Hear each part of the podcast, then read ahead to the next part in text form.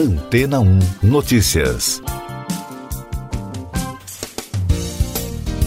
Bom dia! O fenômeno das ondas gravitacionais, previsto pelo físico teórico alemão Albert Einstein há mais de um século e que foi confirmado pela primeira vez em 2015, bateu um novo recorde. Mas o que são as ondas gravitacionais? Quando os objetos cósmicos hipermassivos, como buracos negros, se movem ou colidem violentamente, eles criam uma ondulação na estrutura do espaço-tempo que se espalha como uma onda na água. Einstein previu a existência destas ondas como parte da famosa teoria da relatividade em meados de 1916, por meio de cálculos, e concluiu que, ao chegar à Terra, essas ondas seriam tão fracas que nunca poderiam ser detectadas. Os estudos do fenômeno permitem aos cientistas ter uma visão mais ampla do universo e, assim, detectar objetos a partir das alterações que geram no espaço-tempo. A mais recente pesquisa descobriu o maior número de ondas gravitacionais detectadas até agora. O trabalho foi realizado por centenas de cientistas dos observatórios LIGO nos Estados Unidos, Virgo na Itália e Cagra no Japão. Essa descoberta pode ajudar a resolver alguns dos mistérios mais complicados de todo o universo, incluindo os componentes fundamentais da matéria e o funcionamento do espaço e do tempo. Ou seja, ela é considerada um grande avanço na busca por descobrir os segredos da evolução do que alguns teóricos chamam de mundo material. A publicação com os resultados da ampla pesquisa ainda está sob revisão, mas, segundo pesquisadores ouvidos pela BBC de Londres, o futuro da colaboração do consórcio científico é muito promissor. Ao todo, o trabalho detectou 35 novas ondas gravitacionais entre novembro de 2019 e março de 2020, uma quantidade mais de 10 vezes o número de ondas gravitacionais que os pesquisadores detectaram na primeira fase das observações entre 2015 e 2016. Essas colisões monumentais ocorreram, em sua maioria, a bilhões de anos-luz de distância, gerando as ondulações através do espaço-tempo. Com essa descoberta, já são 90 ondas detectadas. O registro do consórcio científico só foi possível devido ao avanço do esforço dos pesquisadores e da tecnologia na detecção de ondas gravitacionais. Isso porque, quando uma onda atinge a Terra, ela comprime o espaço-tempo em uma direção e o estica na outra, algo que é automaticamente, agora, detectado por equipamentos sensíveis, como o LIGO que significa Laser Interferometer Gravitational Wave Observatory, ou seja, Observatório de Ondas Gravitacionais por Interferômetro Laser. Segundo os especialistas, o aumento da sensibilidade destes detectores permitirá, em um futuro próximo, a identificação de novas fontes de ondas gravitacionais, inclusive uma dessas fontes poderia ser, por exemplo, a radiação gravitacional gerada pelo próprio Big Bang. E daqui a pouco você vai ouvir no podcast Antena 1 Notícias. Senado aprova projeto que aumenta a pena para crime de injúria racial. Anvisa pede ao Ministério da Saúde dados que embasaram decisão de aplicar dose de reforço no país. TSE altera a norma que regulamenta o uso de assinaturas eletrônicas para a criação de partidos. O Senado Federal aprovou o projeto que tipifica a injúria racial como racismo. O texto estabelece pena mais rigorosa para quem comete o crime. A proposta recebeu 63 votos favoráveis e nenhum contrário e segue agora para a Câmara dos Deputados. Segundo juristas, o texto alinha a legislação brasileira a uma decisão do STF. A Agência Nacional de Vigilância Sanitária, Anvisa, pediu ao Ministério da Saúde informações sobre os dados técnicos que embasaram a decisão de aplicar doses de reforço das vacinas contra a Covid-19. Na última quarta-feira, o governo apontou por meio de uma nota técnica que a decisão pela dose de reforço foi tomada pela Secretaria Extraordinária de Enfrentamento à Covid-19.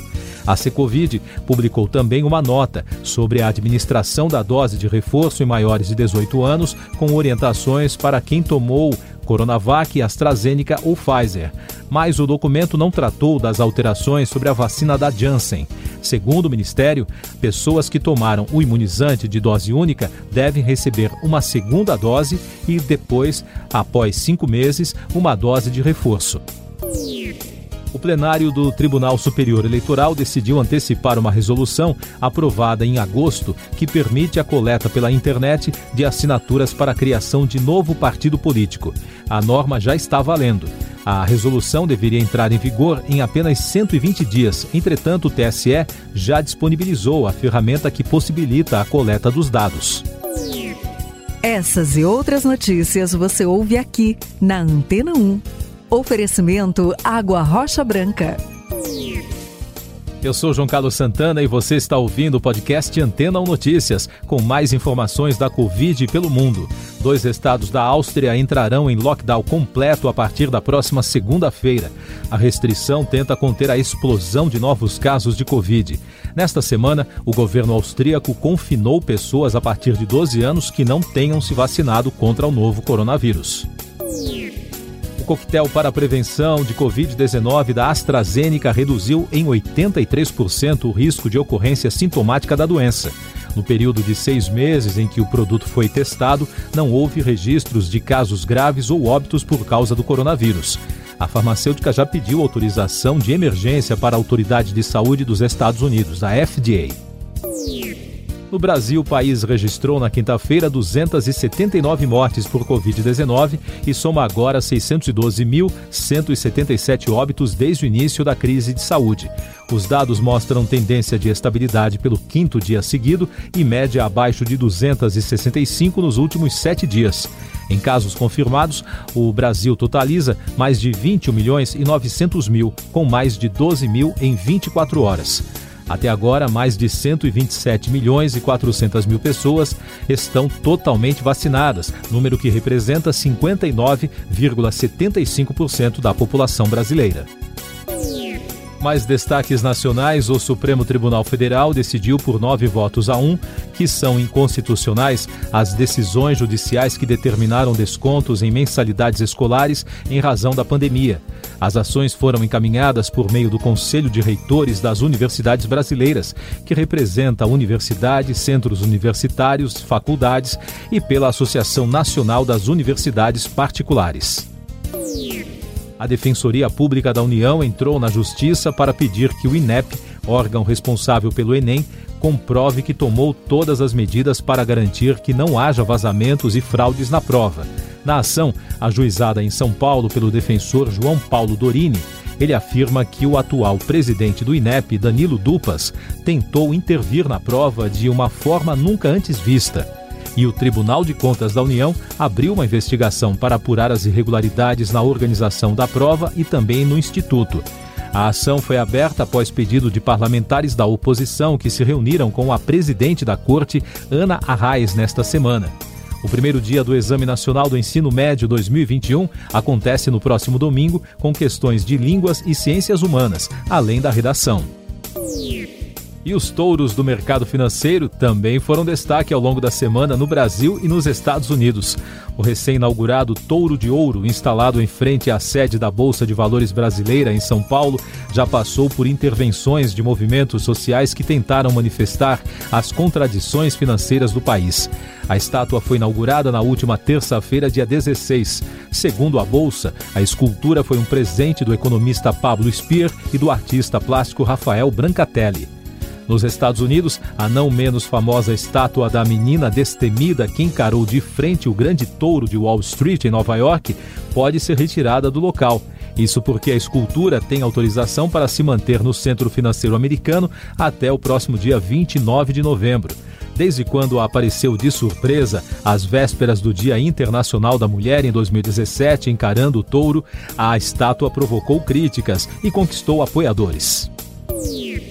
Mais destaques internacionais: Belarus apresentou um plano para conter a crise migratória na fronteira do país com a União Europeia. A proposta levaria o bloco europeu a receber 2 mil imigrantes, enquanto Minsk enviaria outros 5 mil de volta para os países de origem. A União Europeia ainda não se manifestou oficialmente sobre o anúncio. Um dos maiores nomes do tênis da China, Peng Shuai, está desaparecida. Ela teria sumido depois de acusar um importante político do Partido Comunista Chinês, o ex-vice-premier Zhang Gaoli, de estupro. O mistério aumentou ainda mais após a imprensa oficial chinesa divulgar um e-mail atribuído à tenista em que ela nega as próprias acusações. Podcast Antena ou Notícias, de olho no futuro e no passado. Um trem-bala autônomo sem maquinista está passando por testes no Japão. O modelo já passou por experimentos de aceleração, desaceleração e parada no ponto certo de estações. A viagem do veículo de alta velocidade foi realizada entre Tóquio e Niigata, com um operador a bordo que não tocou nos comandos.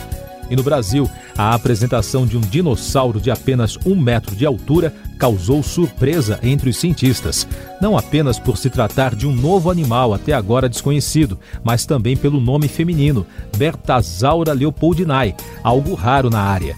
O animal pertencia a um grupo comparado ao Tyrannosaurus rex, mas a evolução o levou a perder todos os dentes. A pesquisa completa, com os detalhes da investigação, foi publicada no periódico Scientific Reports. Cinema. A supervisora de roteiro do filme Rust, Mamie Mitchell, disse na justiça que o ator Alec Baldwin escolheu jogar roleta russa quando fez o disparo que matou a diretora de fotografia, Alina Hutchins, em outubro. Este é o segundo processo contra o ator aberto em uma semana. A ação revela também que o roteiro da produção não previa que uma arma fosse disparada na cena. Destaques da música. O cantor colombiano Camilo, como já era esperado, foi o grande vencedor da edição do Grammy Latino o artista levou para casa quatro estatuetas: melhor música pop, álbum contemporâneo de pop, melhor interpretação de música urbana e música tropical. O evento foi realizado na noite de ontem no MGM Grand Garden Arena, em Las Vegas, nos Estados Unidos. O prêmio mais importante da noite de álbum do ano foi para Soul Swing, com Ruben Blades e Roberto Delgado e orquestra. O portal Page Six revelou que a cantora Madonna esteve em contato com a colega Britney Spears por várias vezes antes da vitória no tribunal para ela se livrar da tutela do pai. A reportagem afirma que, apesar do fim da batalha judicial, Madonna planeja continuar ajudando a amiga. Nesta semana, Spears publicou um vídeo agradecendo o apoio dos fãs. Você confere agora o último destaque do podcast Antena 1 Notícias, edição desta sexta-feira, 19 de novembro. A área desmatada da Amazônia foi de 13.235 quilômetros quadrados entre agosto de 2020 e julho de 2021, de acordo com dados oficiais divulgados pelo Instituto Nacional de Pesquisas Espaciais, o INPE. O número representa uma alta de 22% em relação à edição do relatório anterior, que avaliou os dados de agosto de 2019 e julho de 2020. O sindicato e ambientalistas acusam o governo de ter omitido o relatório anual do INPE durante a COP26. Além disso, a imprensa internacional repercute hoje o maior desmatamento na Amazônia em 15 anos. Siga nossos podcasts em antena1.com.br. Este foi o resumo das notícias que foram ao ar hoje na Antena 1.